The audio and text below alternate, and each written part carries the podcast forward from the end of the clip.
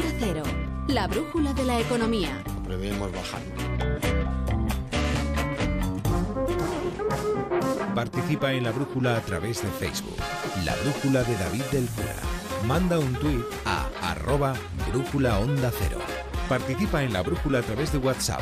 Deja tu mensaje de voz en el número 608-962-492.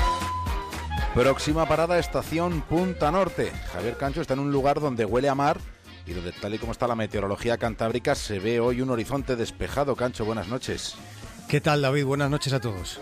En el capítulo de hoy vamos a tratar el asunto de los cadáveres a los que le sigue latiendo el corazón.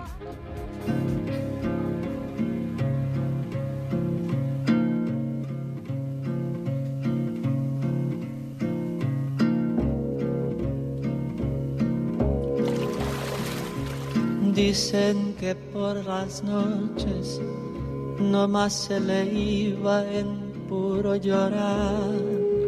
¿Recuerdan aquella película titulada Hable con ella? Puede que fuera la última película formidable que haya firmado Pedro Almodóvar. Fue en el año 2002.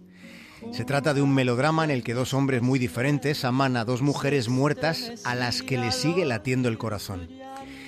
En teoría estaban cerebralmente muertas. Son dos mujeres en una convalecencia definitiva de por vida en la muerte. Es una trama que, es, un, es un trance muy almodovariano en el que el amor se enfrenta de forma más cruda y salvaje a, la soledad y al dolor.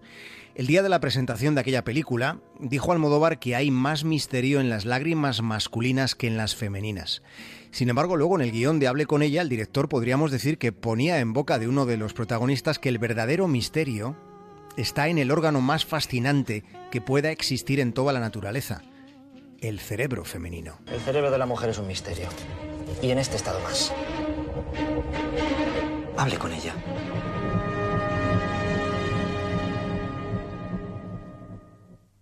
¿Tiene sentido hablar con los muertos, a los que todavía les late el corazón?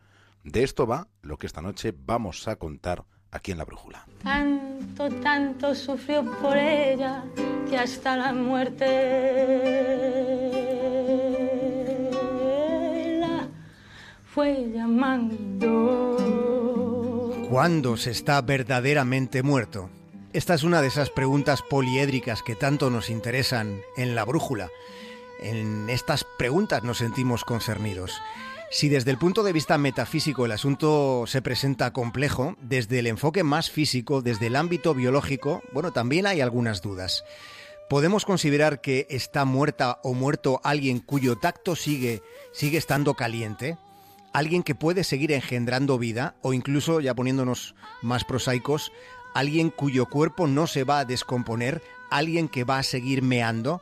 ¿Podemos considerarlo cadáver sí o no? Teniendo en cuenta que ese alguien dispone de un cerebro con menos vida que una patata, aunque su corazón siga latiendo? En relación a este asunto tengamos algo presente. Desde el punto de vista legal y científico, las personas en esta situación están definitivamente muertas.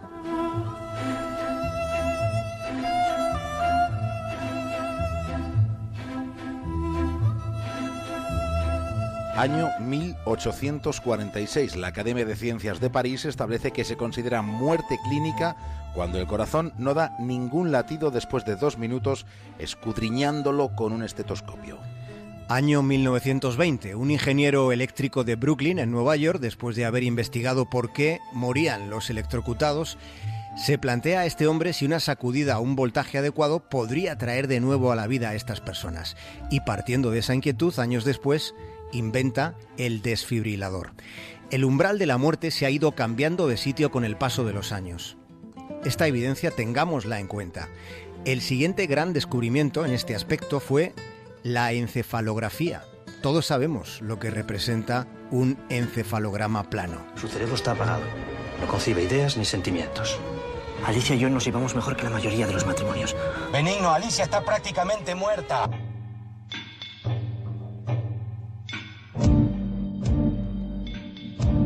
Prácticamente muerta o muerta del todo? Esa es la cuestión que merodea todo este asunto. Sería lo que técnicamente se llama un cadáver de corazón latiente. Personas con cuerpos vivos y cerebros muertos. No debemos confundirlos con pacientes en coma que sí que muestran algún tipo de actividad cerebral. En estos casos, potencialmente bueno, no se debe renunciar a una recuperación. El asunto que esta noche eh, nos, está ocupando, eh, el asunto que estamos tratando, tampoco es el de esos pacientes en estado vegetativo persistente.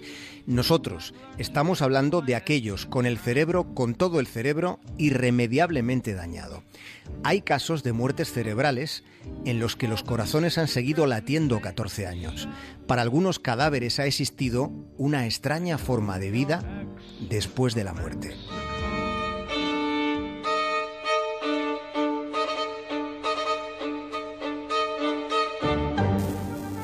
Hoy que en contra de lo que es el pensamiento comúnmente asumido, biológicamente la muerte no ocurre en un único instante. No, porque cada fallecimiento es una serie de mini muertes que van ocurriendo secuencialmente con diferentes tejidos y órganos que van sucumbiendo a diferentes intervalos de tiempo. Señalar el momento preciso de la muerte puede considerarse casi una cuestión metafísica.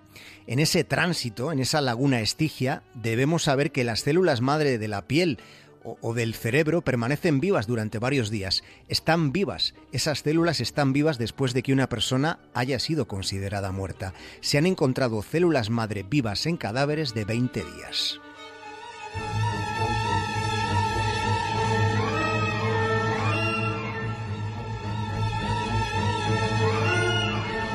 Bueno, Javier Cancho, la gran virtud de la muerte consiste en que de vez en cuando pues nos hace recordar la importancia de aprovechar la vida. Claro, estamos hablando de, esa sinuosa frontera entre la vida y la muerte. Hay vivos que están como muertos y hay muertos que semean como los vivos, en función de lo que hemos contado esta noche. No olvidemos estas, estas otras derivadas filosóficas. Pensemos en lo terrible de estos casos en los que esta noche estamos reparando. Pensemos en esa especie de duelo eterno. Es en el que ni el tiempo lo puede curar, cuando la persona a la que se quiere sigue ahí, sigue caliente, su corazón continúa latiendo, manteniendo una esperanza inútil. Ese corazón que alegóricamente, culturalmente, es el símbolo del sentimiento más intenso. No hay nada peor que separarte de alguien a quien quieres todavía. Cuénteselo. Sí, ya me gustaría, pero ella no puede oírme. De la muerte emerge la vida.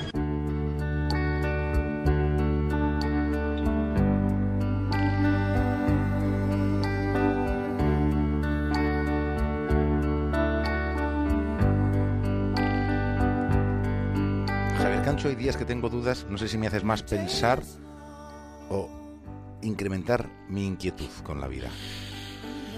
Bueno, tenemos todo el fin de semana, algunos tendrán incluso todo el puente para disfrutar de la vida, así que hagámoslo y, cuidado en la carretera, eso también, porque, porque hay que tener mucho cuidado en la carretera. Desde luego que sí, Javier Cancho, hasta el lunes. Un abrazo grande, hasta luego.